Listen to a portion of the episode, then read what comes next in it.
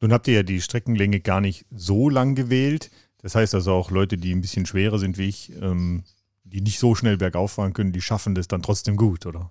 Absolut. Also die Gesamtlänge ist 106 Kilometer. Jeder hat sechs Stunden Zeit. Also das ist, sind, glaube ich, 1718 km/h im Durchschnitt überhaupt kein Problem für jeden, der etwas Rad fährt. Und der Grundgedanke der Veranstaltung ist eben Genuss und, und Radfahren und gemeinsam Spaß haben am Rad. Also der Renncharakter soll sehr in den Hintergrund geraten.